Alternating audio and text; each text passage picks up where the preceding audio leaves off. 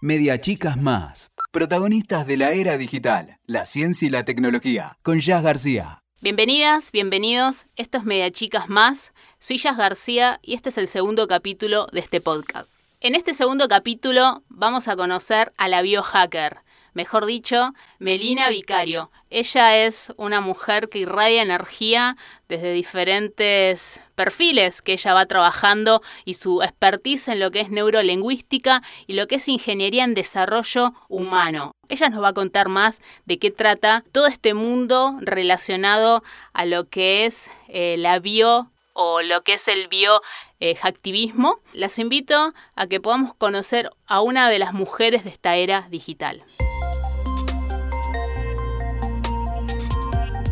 ¿Cómo estás, Meli? Estoy muy contenta, muy entusiasmada porque ya estamos on fire desde la previa. Se viene un podcast candente, con culebrón, con data, con tips prácticos, todo, todo. Como saben, este podcast busca visibilizar, mostrar las experiencias, las profesiones de mujeres de la era digital, mujeres que están ayudando a este cambio. Eh, y este podcast busca un poco mostrar, y Melina claramente es un gran caso em, de, estas mujeres, ¿no? Que, bueno, vamos a ir conociendo a medida que vayan pasando los podcasts. Y, en este capítulo me interesó desde lo más profundo poder entrevistarla y muchas gracias Meli de, tenerla en, esta edición porque em, la vengo siguiendo y ustedes la pueden seguir en su cuenta de la bioja ella es influenciadora, es, después me decís si está bien dicho o no, eh, es divulgadora eh, de temas relacionados a lo que es el biohacking. Después vas a decir si es directamente eso. Pero es muy interesante la historia que tiene eh, y la energía, ¿no? Como verán, hizo una intro, tiene una energía que radia enormemente y es muy humilde y transparente. Ustedes pueden ver sus, posteos en, sus redes y ella cuenta historias, pero cuando uno lo lee, se mimetiza, dice, le está pasando, porque realmente lo cuenta desde una transparencia con lo bueno y lo malo. No es, como lo podríamos llamar, no es una mujer careta, sino lo cuenta realmente de una evidencia. Entonces me, interesa mucho que podamos también conocerla más. Em, Melina comenzó estudiando lo que es ciencia política. Después pasó por psicología, pasó por lo que es eh, licenciatura, me puedes corregir, en neurolingüística, y hoy es una ingeniera en desarrollo humano y y trabaja en todo lo que es el entorno biohacking. ¿Qué es biohacking, Meli?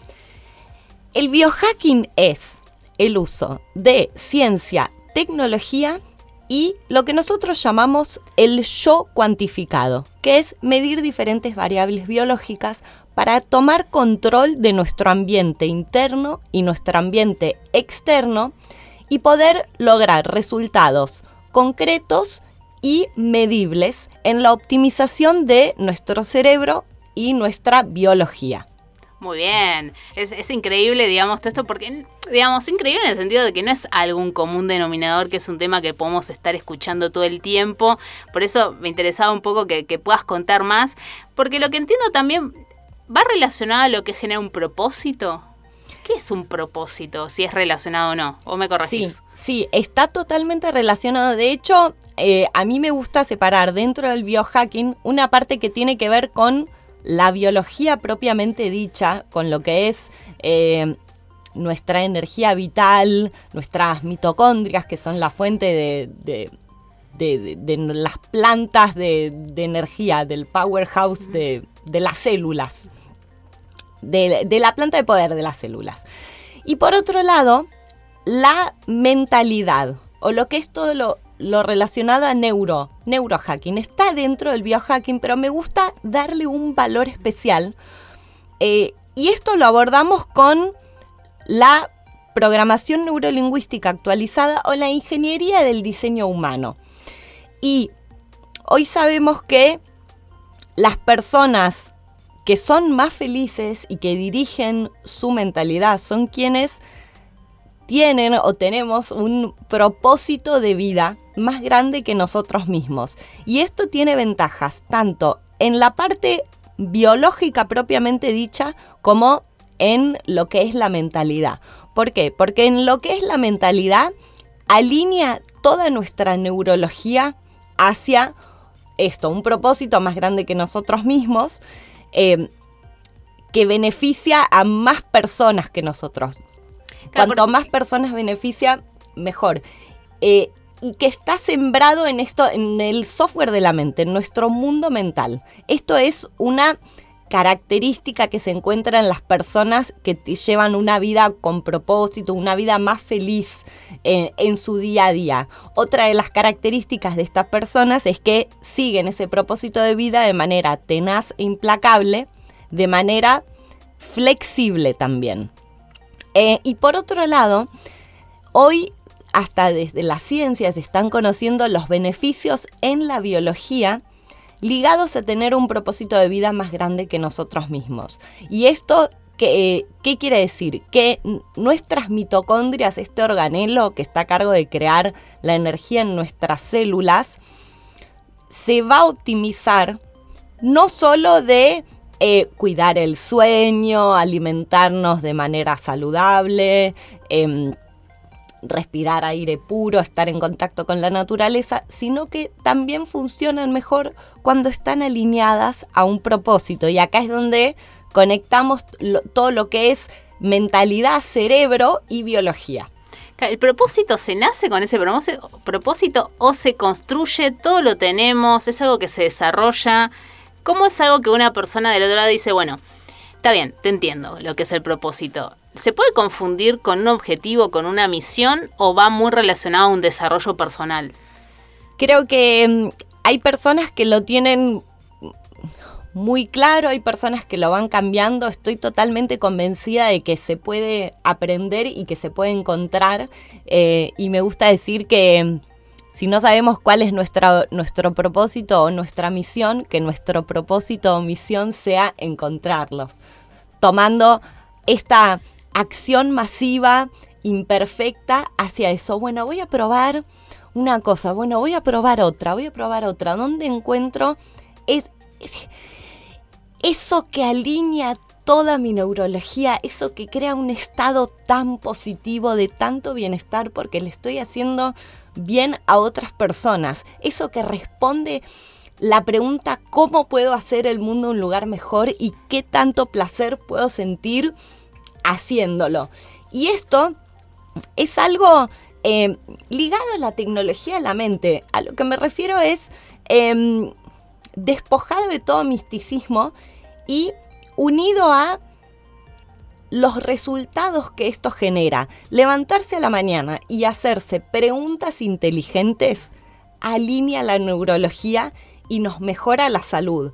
Entonces, no es lo mismo que yo me despierte y diga, uy, que con que cuántas cosas malas voy a encontrar hoy, porque ahí estoy prendiendo el foco Estás para encontrar un poco tu día tu foco, tu energía, ¿no? La energía, ¿dónde la pongo? ¿Dónde pongo el foco? Teniendo en cuenta de que estamos rodeados de millones de chunks o de pedazos de información y los filtramos constantemente estamos aplicando filtros, estamos suprimiendo, estamos generalizando, estamos distorsionando y lo importante es hacerlo a propósito. Las preguntas inteligentes nos, ayudan a hacerlo a propósito. Entonces, a la mañana hasta lo podemos escribir. Es decir, ¿cómo puedo hacer el mundo un lugar mejor? ¿En cuántas personas puedo sembrar un estado positivo, una sonrisa? ¿Y qué tanto placer voy a sentir haciéndolo? Es grandioso así ese concepto, ¿no? Yo te voy a escuchar y esa energía que la tenés tan clara en estos temas. ¿Cómo fue ese pasaje de estudiar una carrera tal vez distinta? No, tal vez me decís, no, la verdad es que me sirvió mucho para esto, como ciencia política, a todo tu crecimiento en todos estos años. Eh, es más, en, tu Instagram o en tus redes sociales también vos mostrás mucho tus, tus 30 años o, tu edad actual y esos cambios no solamente físicos, sino mentales y tus historias. ¿Cómo fue ese transcurrir, que tal vez fue en busca de ese propósito o no, pero cómo fue el transcurrir, digamos, de, de tomar una decisión, o tal vez te fuiste dando cuenta con todos tus estudios, como vos decís, en Stanford, que viajaste a China, además, ¿Cómo vivís hoy, posicionada después de unos años, ese, ese digamos, trasbordo ¿no? de, vivencias y que te hacen construir todo este pensamiento? Me encanta esta, esta pregunta porque mientras te escucho voy recorriendo la línea de tiempo mental hacia, el, bastante, ¿eh? hacia el pasado. Me encanta, me gusta mucho. Eh, yo estoy muy agradecida con haber estudiado em, esta carrera, ciencia política, que, que estudié en la UBA, porque ahí conocí a lo que yo llamo mis hermanas de la vida, mis amigas más, más cercanas, ellas no usan redes, así que no, no aparecen mucho ahí, eh, pero siempre están en, en, mi corazón y muy presentes en, en, mi vida. Ahí las conocí a ellas. La verdad que después me dio una cultura general muy interesante, amo la universidad pública, me dio muchos recursos, yo como hija única, muy, muy, muy cuidada, pero hiper protegida, que no le pique un mosquito, mi amor, que no le pase nada. A eh, mis papás les había costado mucho tener, eh, tener hijos.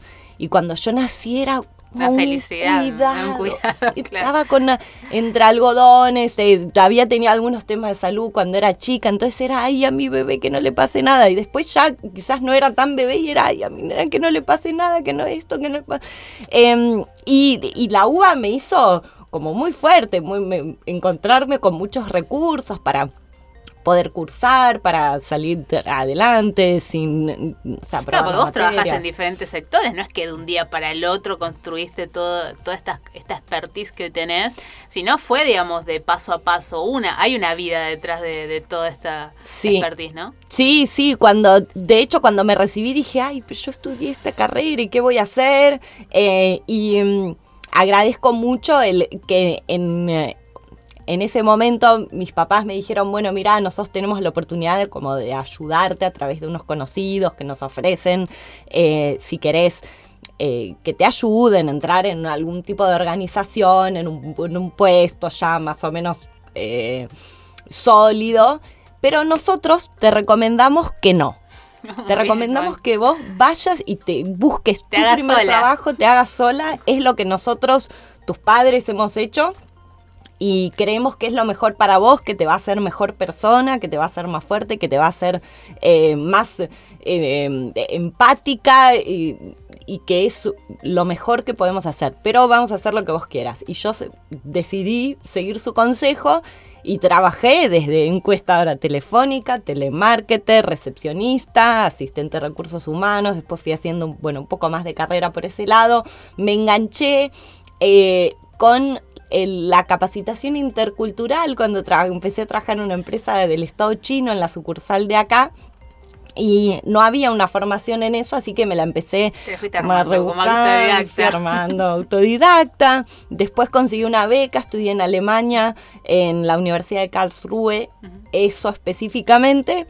Y bueno, resumiendo un poco, llegó en un momento, me ofrecieron irme a trabajar a China, a la casa matriz de, esta empresa del Estado chino. Me dijeron, mira, elegimos a seis extranjeros de, alrededor del mundo y, queremos que vos seas una que vengas ¿Y empieza la aventura tal vez? ¿Un poco? Sí, ahí Llegó la aventura. Llegó la parte de la aventura.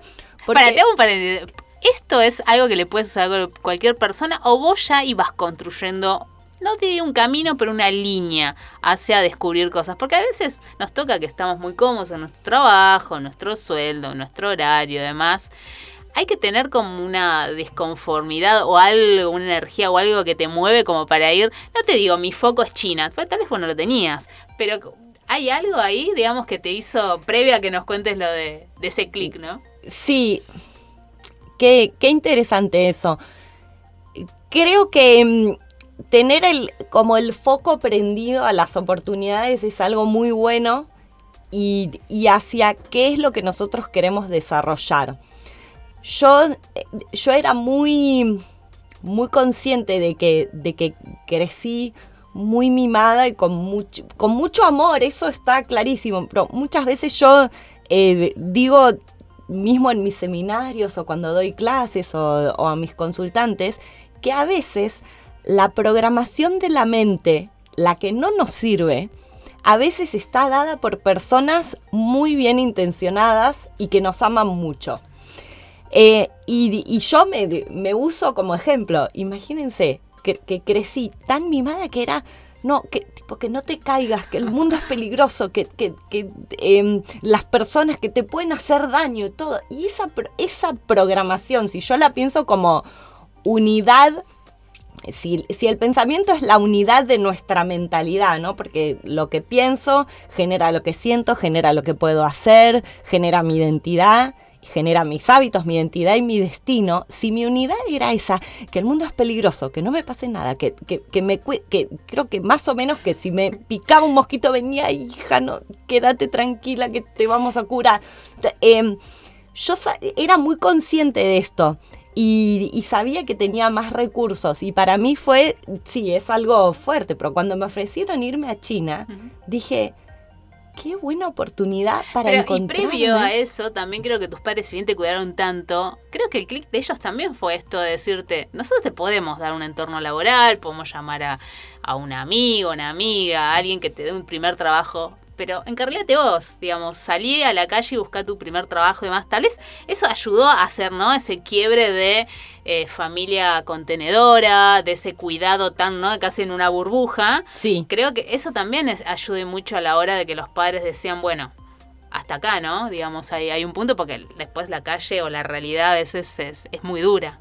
Sí, sí, la verdad que es, es cierto. Ellos... Eh, bueno, con todo su amor siempre, siempre buscaron que, me desarrolle y por eso fue que cuando les dije, bueno, mamá, papá, tenemos que hablar, me voy a China, me voy a China por más o entre uno y tres años.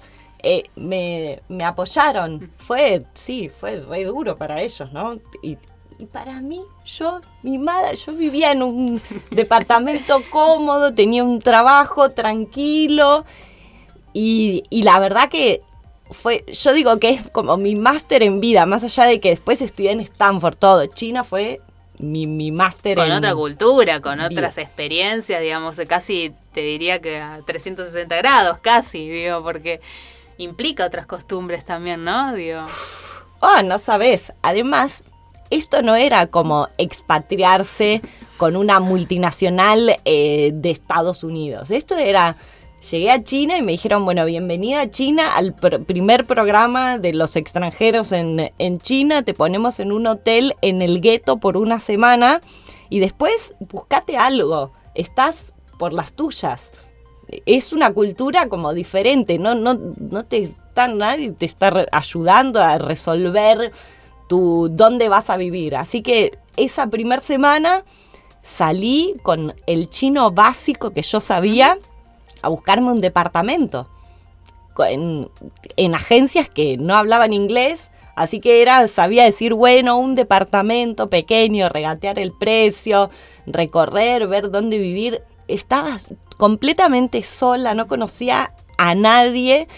Eh, y, hoy puedo decir que soy una persona extrovertida y, corajuda, pero en esa época todavía era era tímida, eh, me costaba ir y a hablarle a otra persona. Así que fue, claro, me senté, a veces yo decía, ¿quién me mandó a mí a venirme a vivir a China? Y otra decía, bueno, no, esto va a estar buenísimo. A ver, ¿qué hago? Igual te acompañaba la edad, las ganas de la experiencia, lo nuevo, entonces eso también creo que puede llegar a ayudar, ¿no? En ese momento. Sí, te estimula la...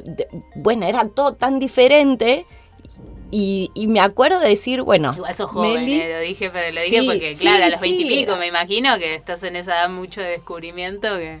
Que te da, que te tira a la, a la aventura. Y me acuerdo que dije, bueno, Meli, eh, o vas a pasar un año eh, sola, como llegaste acá, o vas a salir a la calle y te vas a poner a hablar con los extraños que, que encuentres y te vas a empezar a hacer amigos.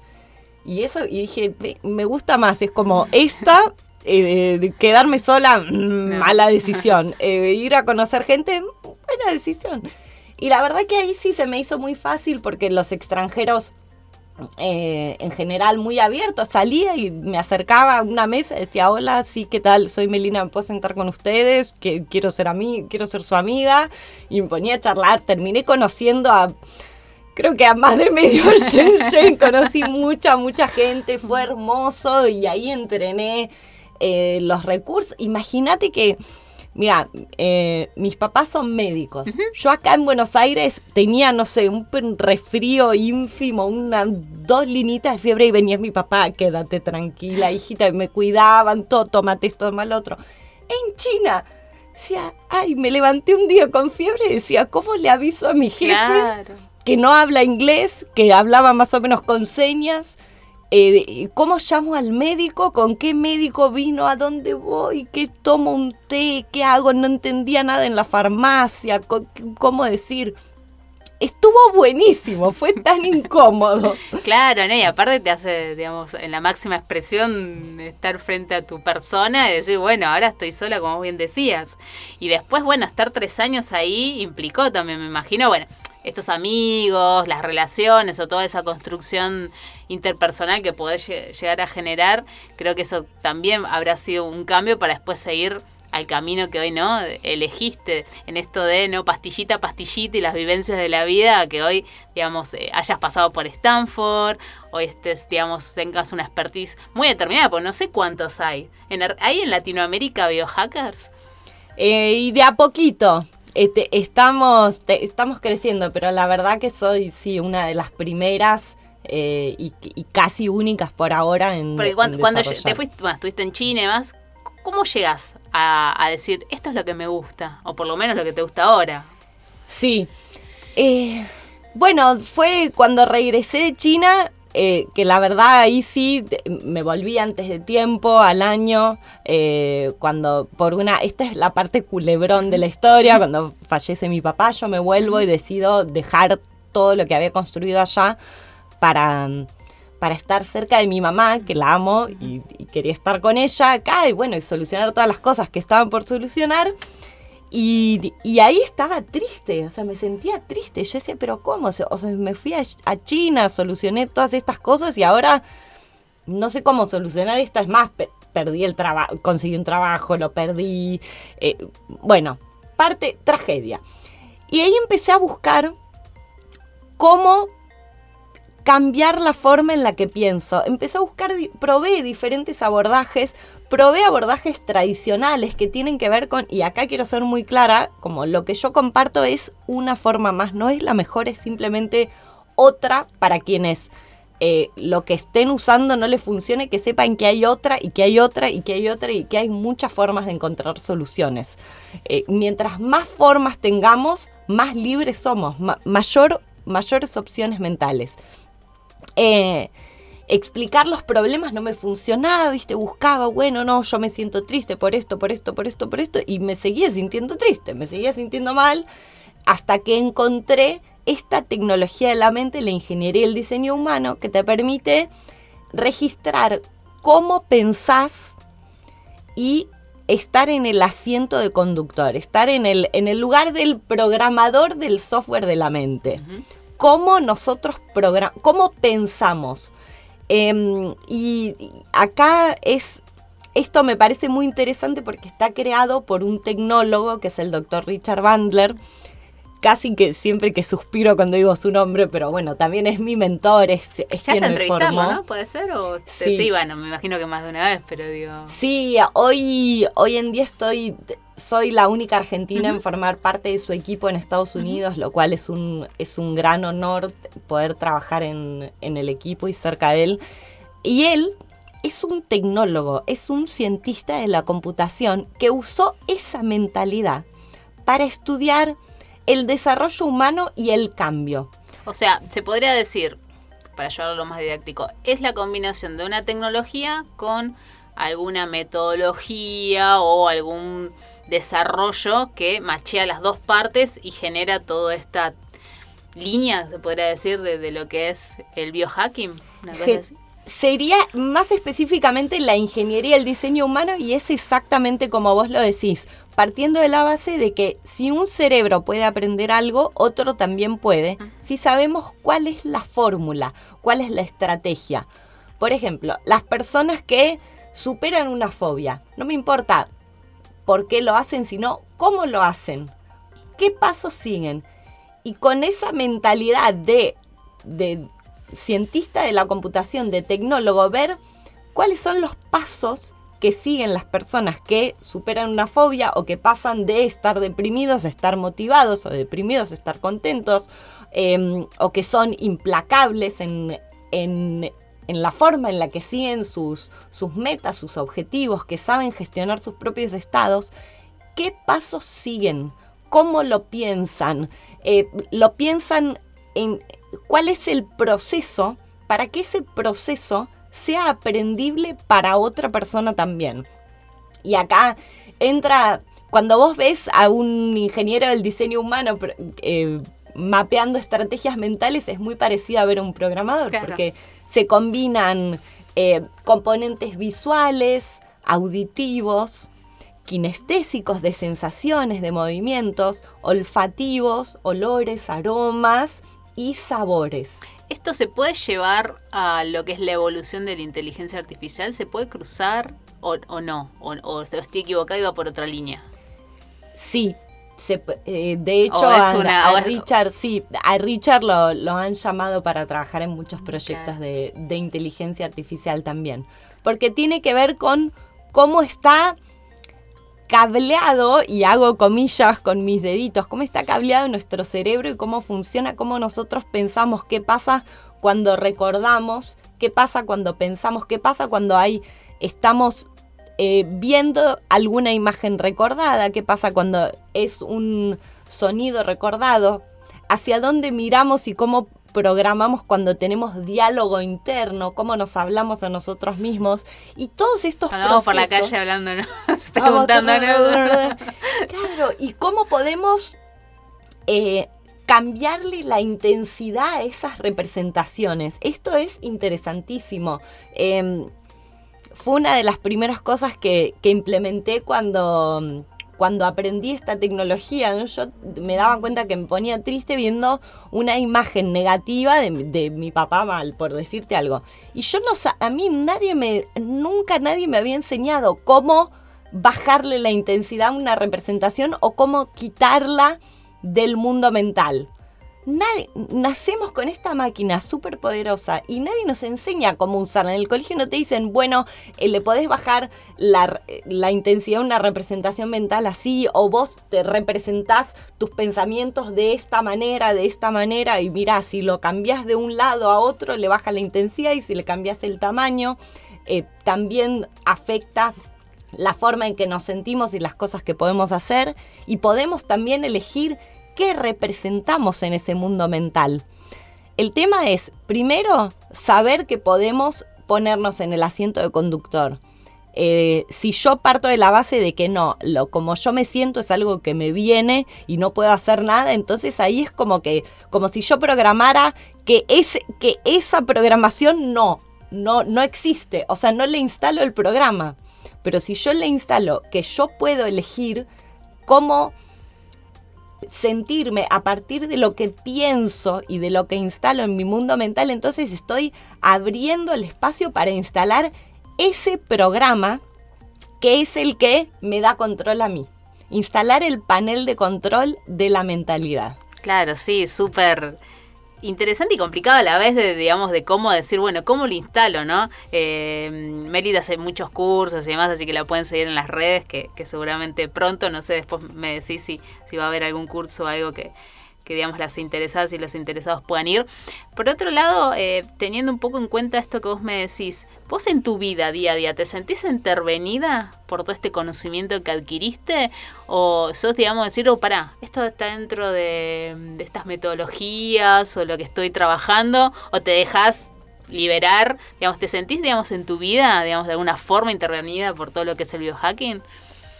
O lo controlás, o decís, no, ¿verdad? Digo, tampoco. Porque uno se imagina, ¿no? El psicólogo, la típica. Hoy, hablamos antes de, comenzar de que tal vez eh, uno cuando conoce tiene un familiar o una pareja que es psicólogo, psicoanalista, dice, uh, ¿me estás psicoanalizando? O demás. Y en esto tal vez decís, vos también o lo apropiás o también lo estás haciendo con, no sé, o con algún chico que conoces o con tu familia, lo que fuese. ¿Lo controlás o te dejas llevar?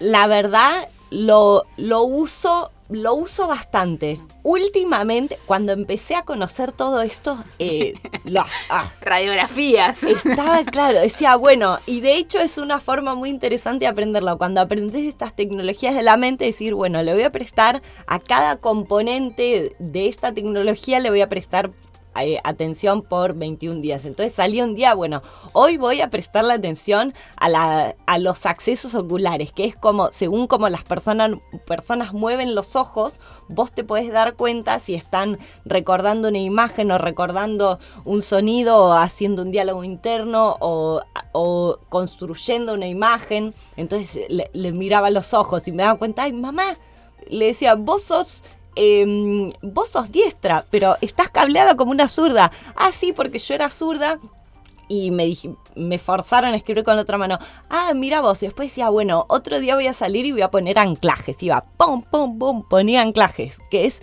como sembrar eh, estados positivos, en este caso, en otras personas.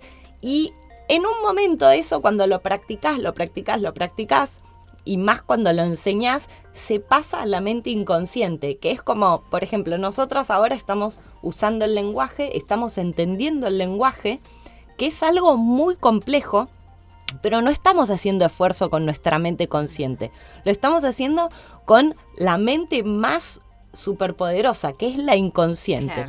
Entonces, cuando se te pasa la mente inconsciente, eh, ya se automatiza un poco. Quizás eh, no sé, me ha pasado de, salir a pasear, no sé, con algún graduado mío, que, después nos hacemos amigos, y todo, y me decían, uy, Meli, usaste, no sé, la ley de las siete verdades acá. Y pusiste, me imagino esas charlas, ¿no? Super nerd, aparte. Tota, pero total, total. como instalaste esto, ay, recién hiciste un...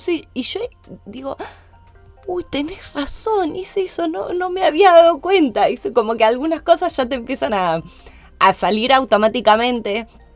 Sí, quizás, eh, sí. Si veo, no sé, si conozco a un chico que me gusta, estoy pensando, uy, uy, me parece que, a ver, ¿qué voy a usar? Bueno, voy a usar mi voz, a ver, estoy usando mi voz persuasiva, la voz redonda, eh, voy a mm, poner algún que otro anclaje, eh, ¿qué más puedo hacer? Ah, y si empiezo a sentir alguna sensación de que a veces aparece de nuevo, porque eh, de ninguna manera soy súper poderosa todo el tiempo, simplemente sé cómo cambiar un estado pero la verdad que soy como cualquier humano, a veces uy, y me agarra un poco de timidez, uy, si me, si me acerco, ay, si me saca carpiendo, ¿qué hago? Y ese, esa programación no es buena para acercarte a hablar a otra persona. Una de curiosidad, como, uy, mmm, qué interesante, me voy a acercar a hablar a esta persona y si me saca carpiendo, y voy a decir, bueno, menos mal que lo hice, entonces ya sé que esta no, es la persona para, para conectar, vamos a buscar a otra. Eh, y a seguir abriendo opciones constantemente.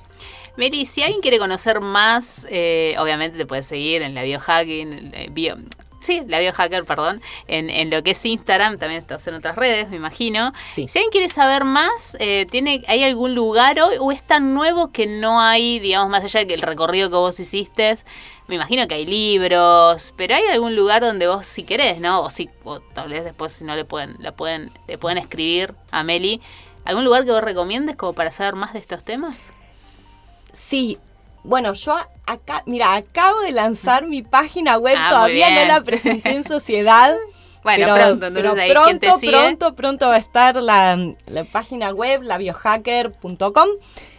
Eh, y en todo lo que es tecnología de la mente y pensar a propósito, eh, recomiendo los libros que son escritos directamente por Richard Bandler.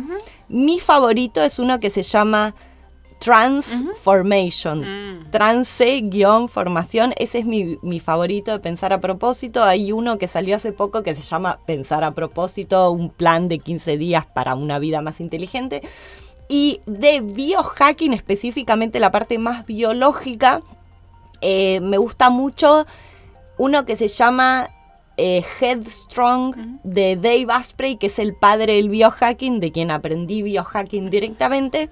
Y yo estoy escribiendo mi libro en español con las dos cosas, con Eh, pensar a propósito, tecnología de la mente y biohacking eh, con, con, la editorial Planeta. Estoy muy contenta. Bueno, ahí lo vamos a esperar porque aparte estos son temas que mayormente están en otros idiomas y es súper importante. Todavía hay una brecha enorme en lo que es la, al habla hispana o Latinoamérica. Eh, entonces es muy importante esto de lo que estás vos pensando, de, de generar una página web, de generar libros en español, porque si no, quien no habla inglés, porque mayormente todos estos materiales están en otro idioma y es una brecha. Entonces eh, hay un límite donde uno puede seguir, haya que alguno pueda hablar o no, pero bueno, en el general eh, es complicado, así que eso va a estar potente, me imagino. Ya me encanta lo que traes porque ese es uno de mis grandes objetivos. Sé que mucha de esta información desde las neurociencias que aprendí en Stanford, la ingeniería, el diseño humano y biohacking está mucho en inglés, así que por eso el contenido que creo en mis redes y los videos que subo al, canal de YouTube, hasta mismo las entrevistas con referentes del mundo del biohacking y al pensar a propósito, están traducidas, subtituladas, pueden verlo en, en mi canal de YouTube que es Melina Vicario, la biohacker. Y hay un grupo en español que se llama Tribu Biohacker, Biohacking en español, es un grupo de Facebook donde se comparten diferentes biohacks y está toda la información en español, que también lo recomiendo un montón eh, porque es un lugar de encuentro para, para la comunidad biohacker de habla hispana. Muchas gracias Meli por compartir este tiempo, la verdad que fue una charla súper rica, nos vamos con un montón de información, creo que ahí más de uno va a nerdear buscando info, esperamos y vamos a publicar, bueno, pronto tu página y tu libro porque realmente es, es potable más allá de la info en esto que hablamos, ¿no? el tema del idioma siempre es, importante, así que, y bueno, si hay algún curso o algo seguramente lo estés publicando, así que invito a todas y a todos a que puedan seguirla. Eh, muchas gracias eh, por, bueno, compartir este tiempo. Ay, me encantó una entrevista diferente, hermosa, llena de serotonina. Y así es como el cerebro aprende mejor. Mil, mil gracias. Muchas gracias y a todas y a todos los espero en el próximo capítulo eh, de lo que es Media Chicas Más. Gracias. Escuchaste Media Chicas Más con Jazz García. WeToker. Sumamos las partes.